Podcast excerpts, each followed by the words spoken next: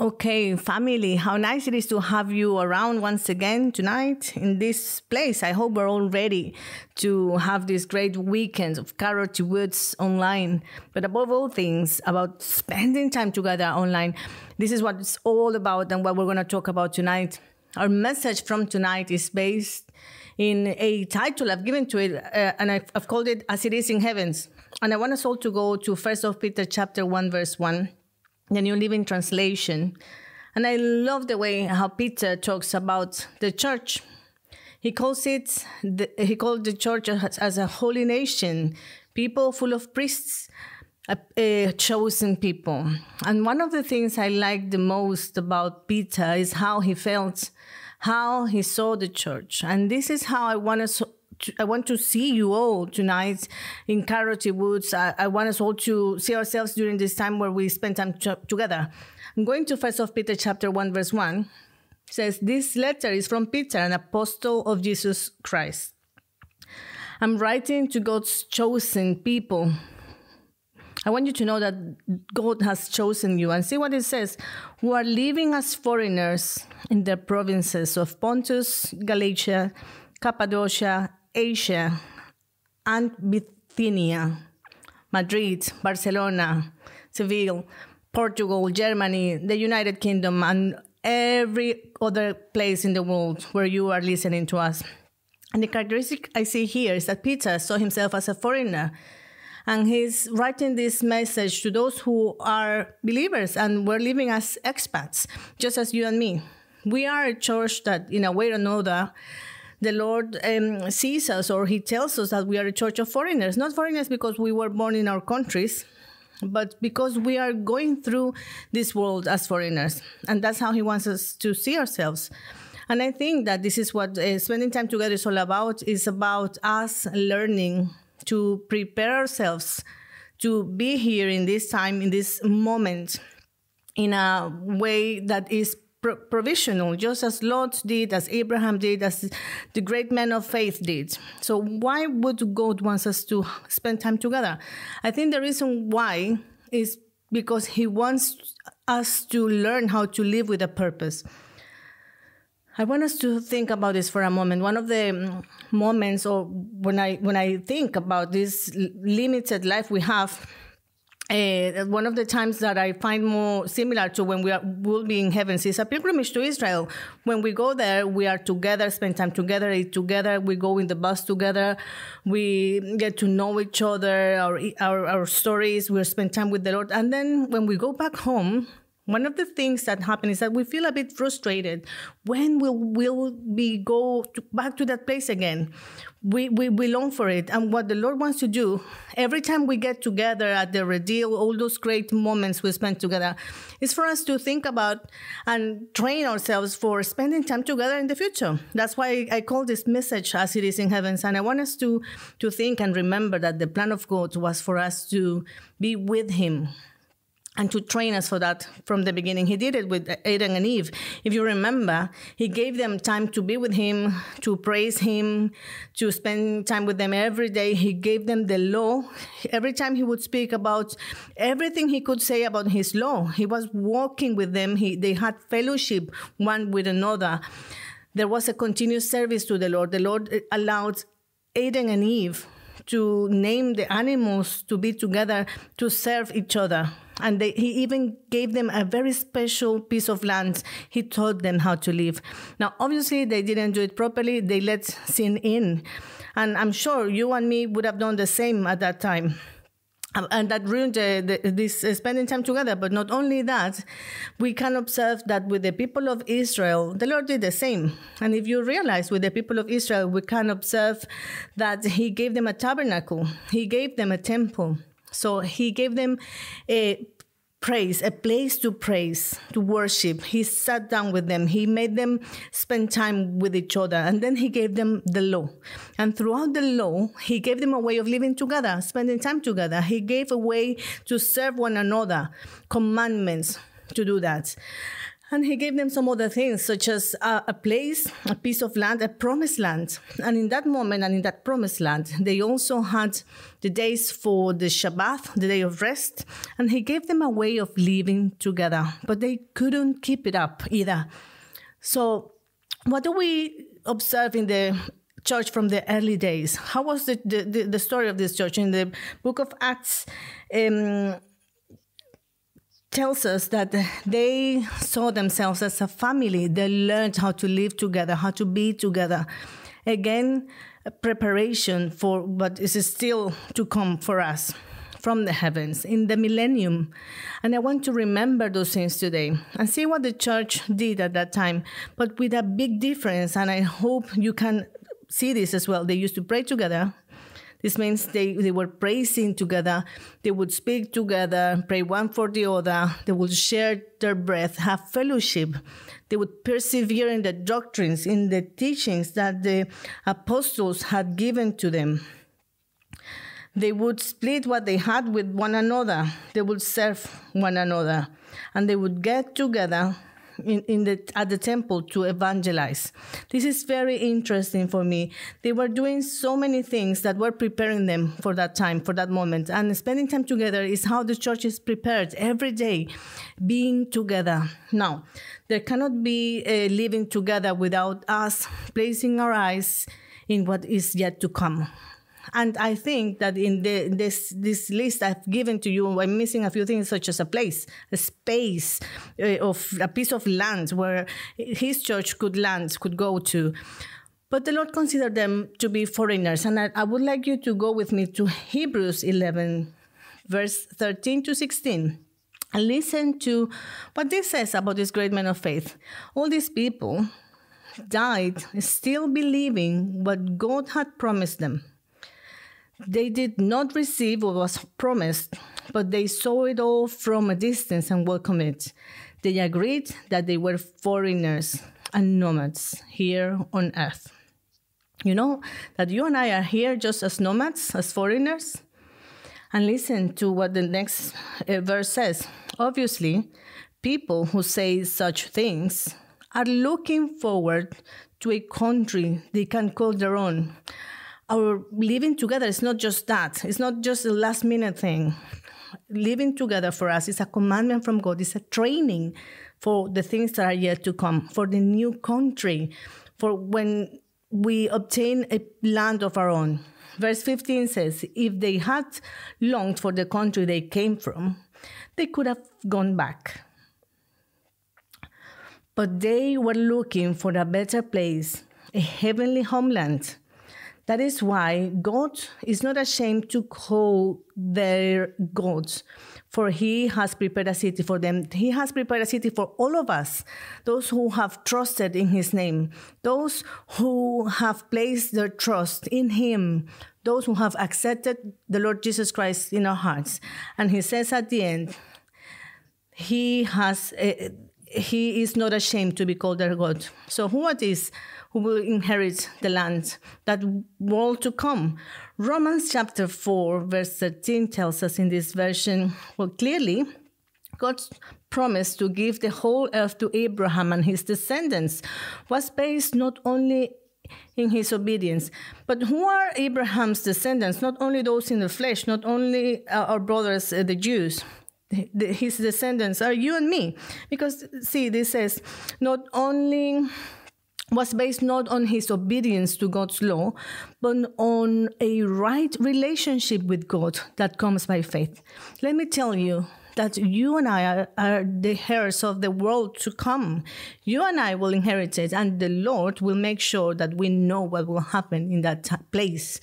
What's does the Lord have prepared for us for in that time to come? And I want to highlight some of the characteristics of the things we will see in that time. I want to encourage you to remember it, to think about it, to fill yourself with courage. Now that we are starting this time together and absorb everything the Lord says He will give you, and that you could see this with hope and leave this um, virtual meeting full of strength to live just as it is in heavens, waiting for what the Lord has for you. And the first characteristic I want to mention is that we will have a unique government, just one.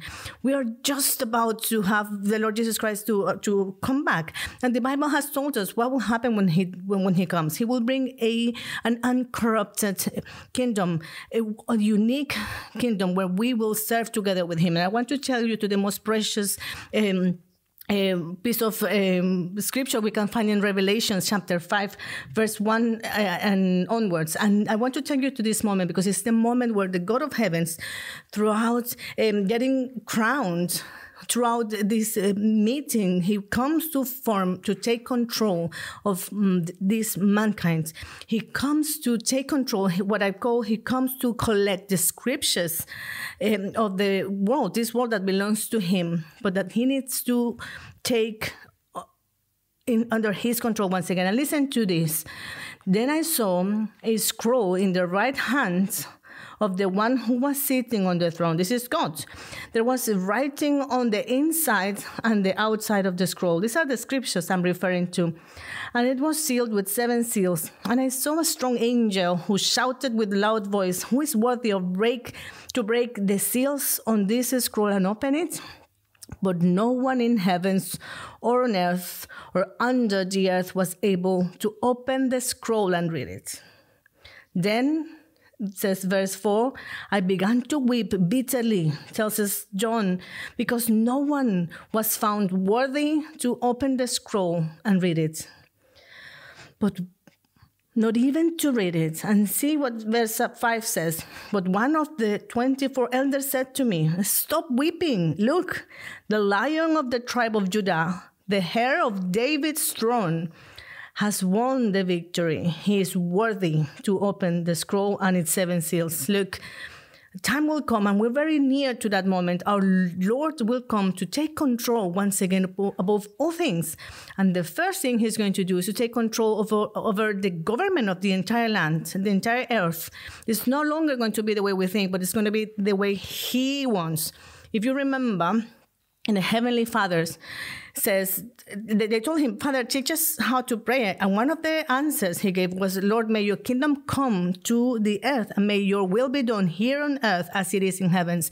And the reason why he teaches this to them is because in this earth we live in, we don't have his will.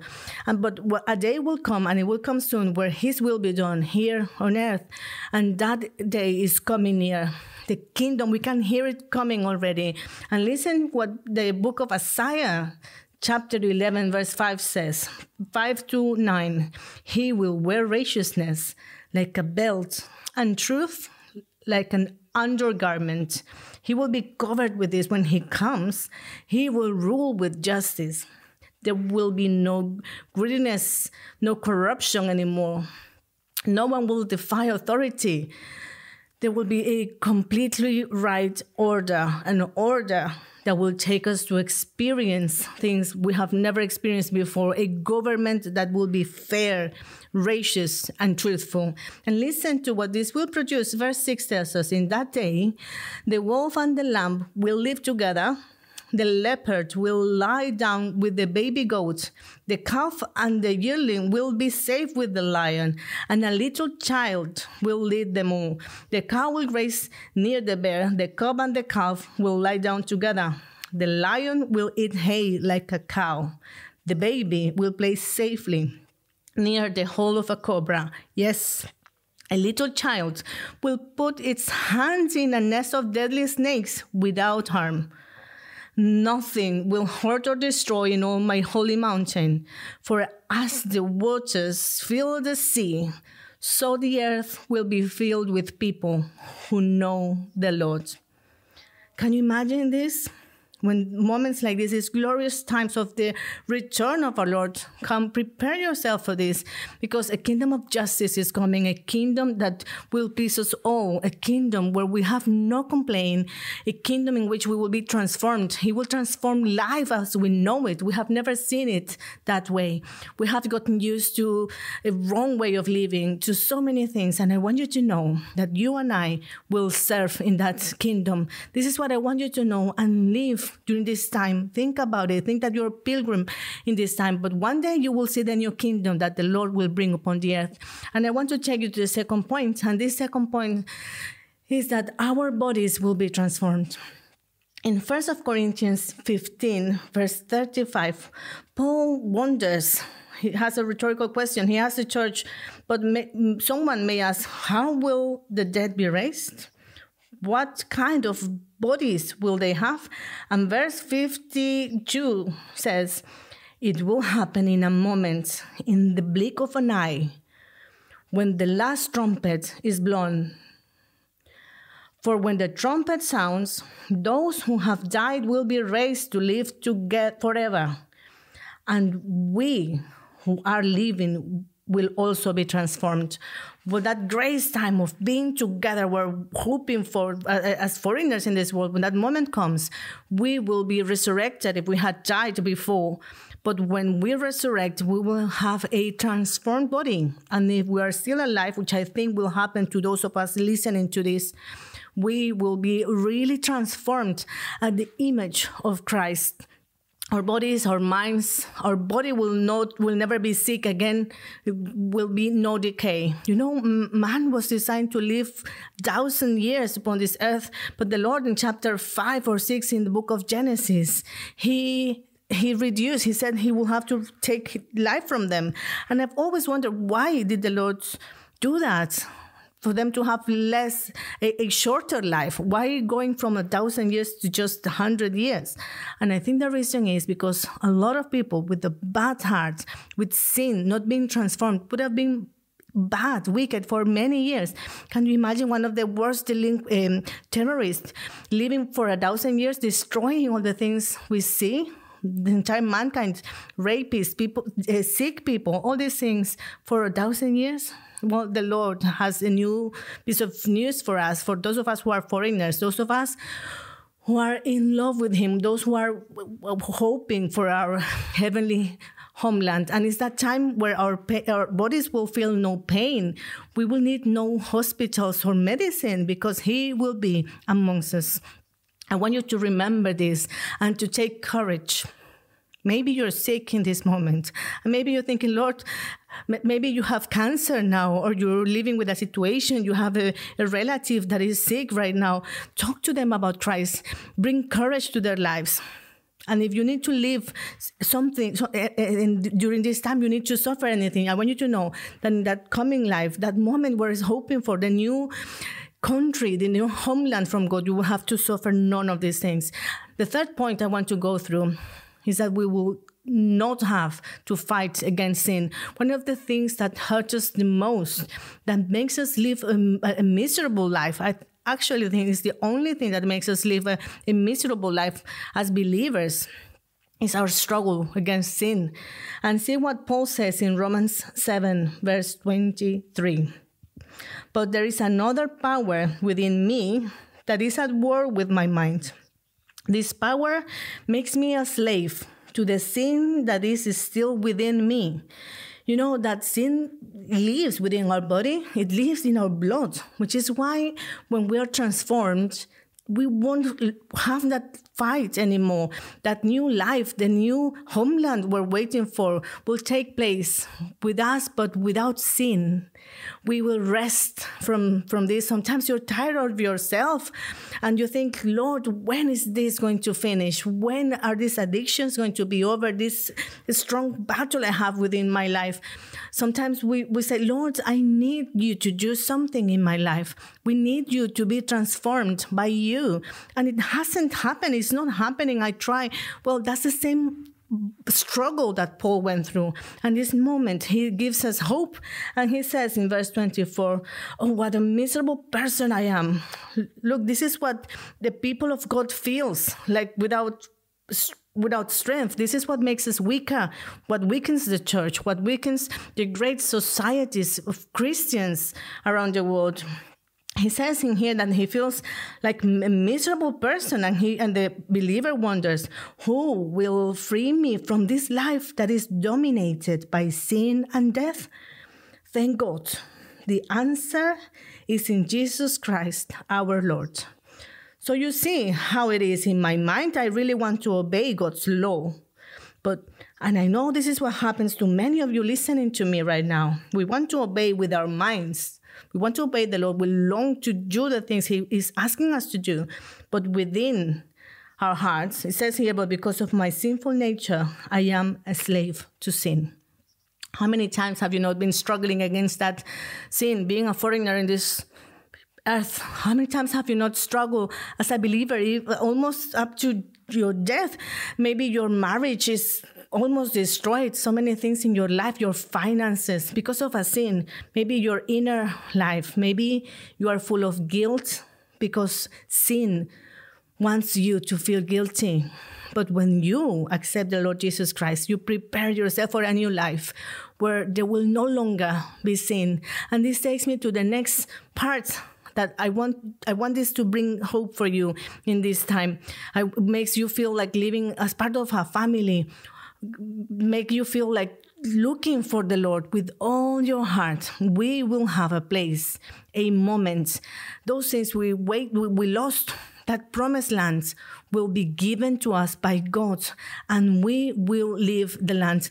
Verse 4 in chapter 20 of the book of Revelations tells us, Then I saw thrones, places, and the people sitting on them, us, had been given the authority to judge. And I saw the souls of those who had been beheaded for their testimony about Jesus and for proclaiming the word of God. They had not worshipped the beast or his statue, nor accepted his mark on their foreheads and their hands. They all came to life again, and they reigned with Christ for a thousand years.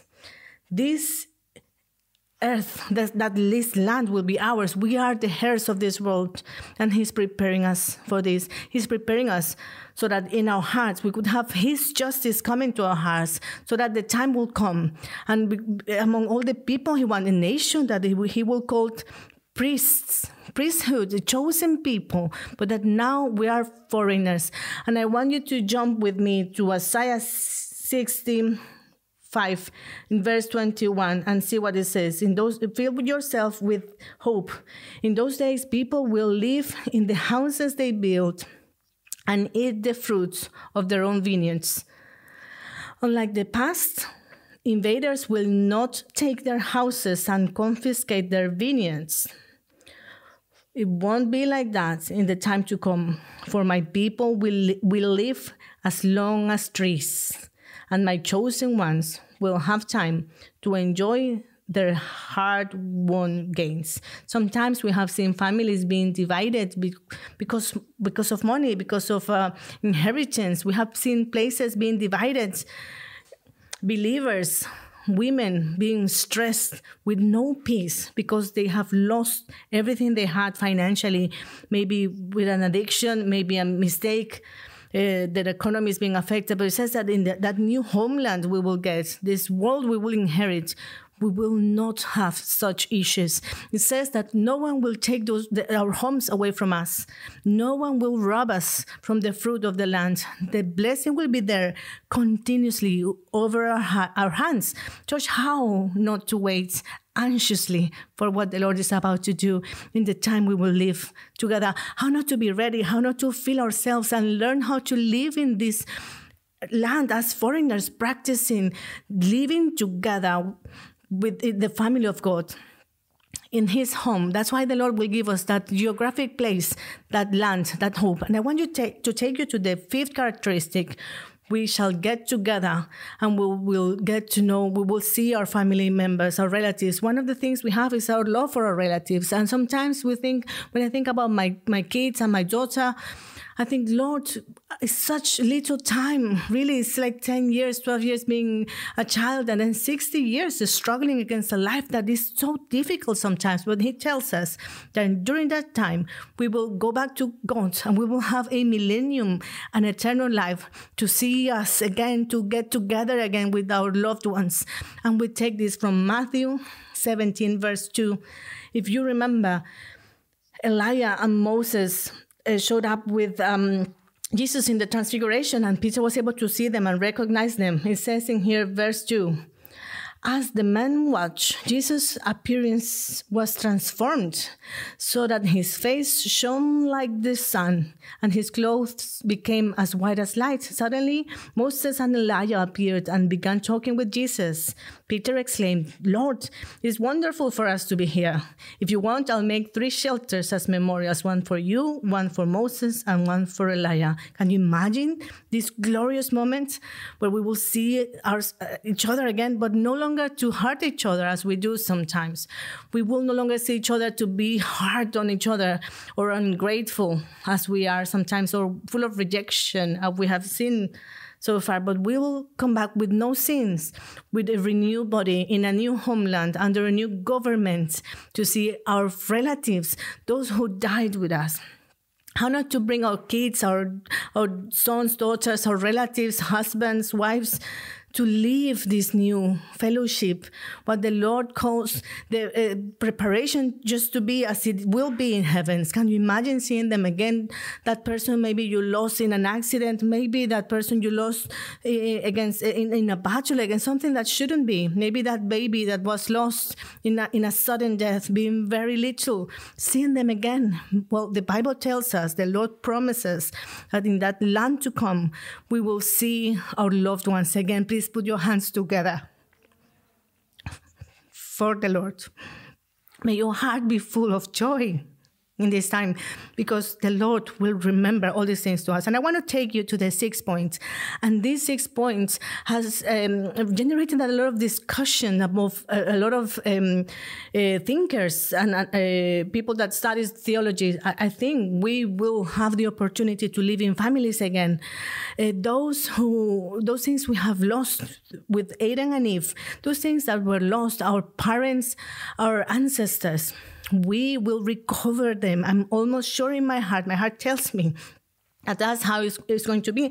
And i think I, can support this with this with the scriptures where it says that we will have a family again. The lord will give us once again those things we have lost. Sometimes we have um, kids that are um, lost in drugs unfaithful husbands things that are happening in the marriage that cannot take place.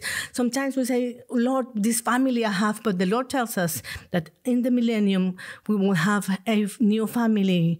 He will give us again the chance to be good parents, good children. Can you imagine this? I want you to go with me to Isaiah 65, verse 23. In the New Living Translation, listen to this. They will not work in vain, and their children will not be doomed to misfortune. This shows to me when he says he's their children, it shows me that we will have kids again, we will multiply again the Lord will give us the new um, level, the new purpose, and we will no longer lose because of our sin and the bad relationships we might have, but we will see them grow and it will be for a good time. And we will, we will multiply again, for they are people blessed by the Lord, and their children too will be blessed. Perhaps in this time, sometimes you think, well, I have problems. I, I don't want this. I want to give up. Well, get yourself filled with desire to move on once again because the Lord takes us when that new homeland comes. You will have another opportunity. You will see beauty in family once again. And actually, I think that there's nothing that the Lord could love more than families. And above all things, this family in faith that we have, our life as in a church, I think is a divine divine purpose that He gives to those who are His children. Prepare yourself for that. And I want us to jump to the seventh characteristic in this new land we're hoping for. And it is that we will live abundantly and we will no longer have pain. Many of us, and Paul says it, we live with conflicts or problems on the outside and conflicts on the inside. But the Lord says that we will no longer live traumatized. We will no longer live with conflicts in our personalities. It will no longer be a problem. We will be completely stable because He will remove sin and He will bring to us, to our hearts, a special healing. And listen to the promise we have in Revelations chapter 21, verse 3 onwards. It says, I heard a loud shout from the throne saying, Look, God's home is now among his people. Can you listen to this voice and the importance of God being in our families and our healing? It says God's home is now among his people. He will live with them and they will be his people. God himself will be with them. He will wipe every tear from their eyes, and there will be no more death or sorrow or crying or pain. All these things are gone forever. And the one sitting on the throne, verse 5 says, Look, I am making everything new. And then he said to me, Write this down, for what I tell you is trustworthy and true. Can you imagine this? That's his seal and what I'm saying. He's saying, You can trust in what I'm saying because that's how it will be. Church, my beloved foreigners, expats, people who are out there, those who are expecting in the various places those of you who have been scattered around the world, I want you to know that there will be a day where I, the Lord will wipe our tears away. There will be no death, no trauma, no death, no conflicts in our personalities, no rejections, no low self esteem, no conflicts no pride. We will have a clean heart because he will clean it himself. We don't we cannot see him now, but when we do, we will be just as he is. And that's the hope that needs to fill your heart in these moments. May your home be full, filled with hope. May your soul be filled with all the love the Lord has for you, which is why I want to take you to the eighth characteristic, and it's that we shall enjoy we shall enjoy to get to know, to see the Lord face to face. It will be such a special moment. Peter tells us once again in a few verses ahead in the chapter one of First of Peter. He says, "You love him, though you have never seen him. You who are there, chosen ones." Those expats from the heavens, those who are doing, who are seeing that heavenly city and, and thinking one day I will see it. At some point I will be there. I will, I will fill myself with joy and I recover my strength today because he's waiting for me. He has a great city for me. I can see it from far, but I admired that heavenly city. And listen to this. You, you have never seen him, but you love him. Though you do not see him now, you trust him. And you rejoice with the glorious, inexpressible joy. The reward, if, if we feel like that, now that we cannot see him, we're full of this amazing joy, so special, so marvelous that never changes, that won't grow old, that won't get devaluated. How will it be when we see him face to face? Can you imagine this? In that moment where you see him face to face? Those special moments where we will go back to him, where we will see that our Savior lives, and we'll be able to say, Lord, I've waited for you all this while, and you have been faithful which is why I want you to hold on to these nine or eight characteristics that I have given to you today. I want your heart to be full of hope. I want you to know that we will have a new government, that our bodies will be transformed, that we will have to, we will not have to struggle against sin. We will have a geographical place where we, we will be able to live without fear we will see our relatives again. We will go back to have families again. We will live truthfully in abundance, and we will no longer have pain. But above all things, we will see Him face to face. You know what?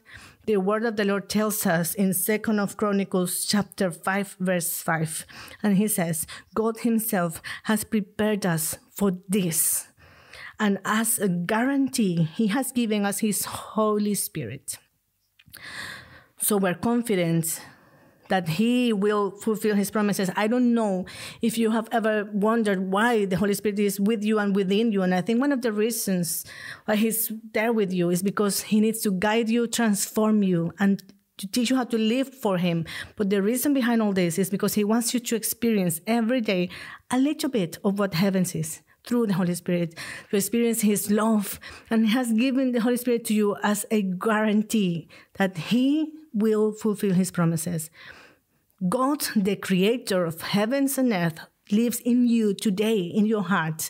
And He is talking to you, He's encouraging you so that you could live as part of a family to prepare yourself in a place where we are pilgrims, in a place where we are foreigners. But that you could get back on your feet, get your eyes uh, up to the heavens once again, see that Jerusalem that is coming near, and say, Lord, yes, I want to be there. I long to be in that place where you have a place for me. You promised you had gone to prepare a home for me, for my family. And I am going to believe it. I fill myself with joy, with happiness in this time for this. So we close this message with First of Corinthians chapter 15, verse 58. So listen to this. So uh, why about all the things I've mentioned just now, those promises, living as a foreigner, all that suffering, even that you have to suffer now through the things we're the things we're going through right now, and things that will come to happen because of all of those things, because of this faith you have, my dears, brothers and sisters, be strong and immovable. Carry on in that race. Carry on working hard. You're foreigners, but you have a place there is a place. There is a place for you, for us. Work enthusiastically for the Lord always, for you know that nothing you do for the Lord is ever useless. Church, we are, we are desiring to welcome you in this house. We would love you all to be here with us. And in fact, you are in the spirit, in our hearts. But I want us to, in this place, in this day, today, all of us could, from that place where you are with your kids, you could all look up to the heavens and tell him, Lord, there is a heavenly homeland and you're teaching me how to live in it. You're preparing me to make it to that place. And I know that even though difficult situations may come, I'm going to carry on. I'm going to carry on because you are with me. If you had promised it, he, if you called me, if I'm chosen people, I also know that I'm a foreigner in this earth. I'm not going to fall in love with everything I see. I'm not going to fall in love with anything that could be material. I'm not going to fall in love with um, money. I want to learn how to love you, fall in love with you, to be with you.